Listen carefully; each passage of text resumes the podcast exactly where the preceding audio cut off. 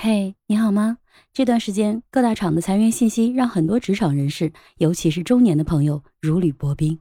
毕竟呢，上有老下有小的，这工作一旦有变动，存款不多的情况下，压力还是蛮大的。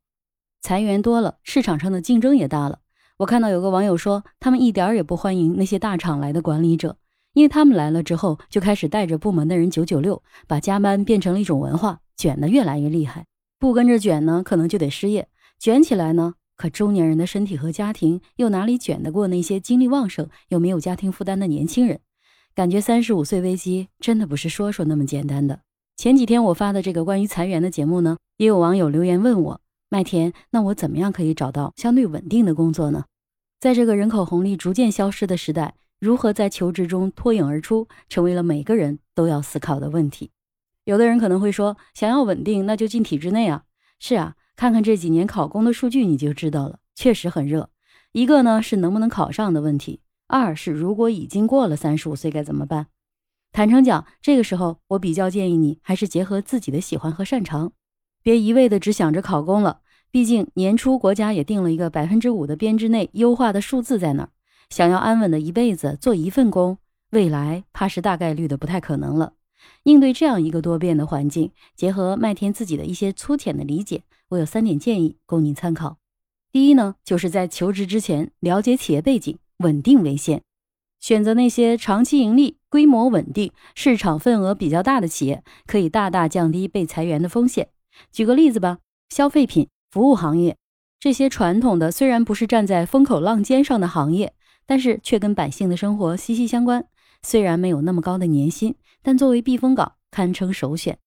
此外呢，可以通过了解企业的发展战略、业务模式、管理团队、财务状况、企业文化等多个方面的信息，对比进行综合的评估，选择稳定并且适合自己的企业。但是也有一种可能，就是即便你选了一个这样的企业，可是他们招募的职位是一个新成立的业务模块，那这个模块投入的目标是什么，就需要详细的了解一下，是企业在新模式下进行试试水，还是企业未来发展的战略方向？一定要搞清楚，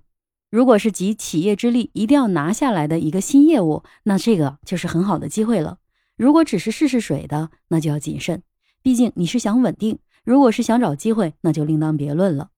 另外呢，我在另一个专辑《麦田尬聊》里有一个深度聊聊养老数据的内容，在养老大健康这个里呢，肯定有机会，但是也有风险，会是一个职位需求增长的方向。但是是否长期稳定，就根据不同的企业有较大的差异了。还有一个可以参考的，就是《我黑职场》这个专辑中之前发布的一则内容，就是未来的社会职场人会有哪些新趋势。在里面呢，有提到了涉及国家的“十四五”规划中，涉及到粮食安全、能源安全、供应链安全、电子、汽车、医疗，甚至纺织行业的企业的人才缺口，这些呢，都是值得求职的朋友花点时间去关注和研究的。原因呢，我也在那些节目中有说，我在这儿就不啰嗦了。在求职的过程中，不能盲目的跟风，不能因为别人说某个企业或者是某个岗位很热，然后就去盲目的选择了。可以通过很多的角度去了解企业，包括媒体啊、员工的口碑啊、企业文化的介绍啊，还有呢，网络有很多的信息，尤其是相对有影响力的企业，从很多的侧面其实都可以了解到企业的状况，对它进行深入的了解。从而避免因为盲目跟风而选择错误的企业和岗位。第二点建议呢，就是要做好职业规划，专业技能为辅。在选择岗位的时候，不仅要考虑薪资待遇，还要结合自身的职业规划和专业的技能来选择岗位。对于刚入职的求职者来说，可以选择具有培训计划和晋升机制的企业和岗位，从中学习和提升自己的职业技能。对于职场的中层管理者，或者是有一定管理经验的朋友，就重点要考虑的是企业文化和你直属上司的性格和你的匹配。然后呢，才是你能不能在这儿去施展拳脚。当然了，还有他们的发展目标和你的是否相匹配。专业对口这个部分呢，当然建议尽量跟自己的专业技能相符合的岗位，但是也没有必要因为自己的专业不对口而沮丧。对于专业不对口的职位，重点就要向企业展示你的学习能力和你超强的适应性，比如目标分解、人际沟通、团队协作、情绪管理、逻辑思维等这些综合能力了。还有呢，就是现在对 AI 的应用，一定要学会人机对话的语言。如果能使用 AI 为自己的工作提升效率，也会是一个非常重要的辅助能力。第三呢，就是在选择岗位的方面，优先选择有职业发展的岗位，并且在专业上不断的精进。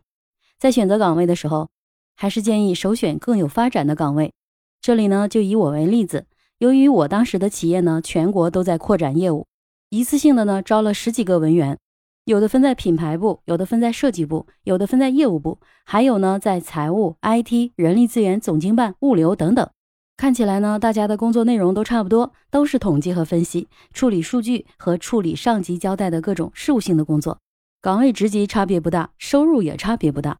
但是发展空间的差异却非常的巨大。五年之后，有人已经做到主管甚至是经理的位置，可有人仍然是文员。这一个是岗位本身的差异，还有一个呢，就是个人在这个岗位上的学习能力和抓住每次机会的能力。感兴趣的朋友呢，可以听听这个专辑前面有一期节目，叫《我是怎么做到一年加薪几次的》，有详细的讲了我的这个故事，供你参考。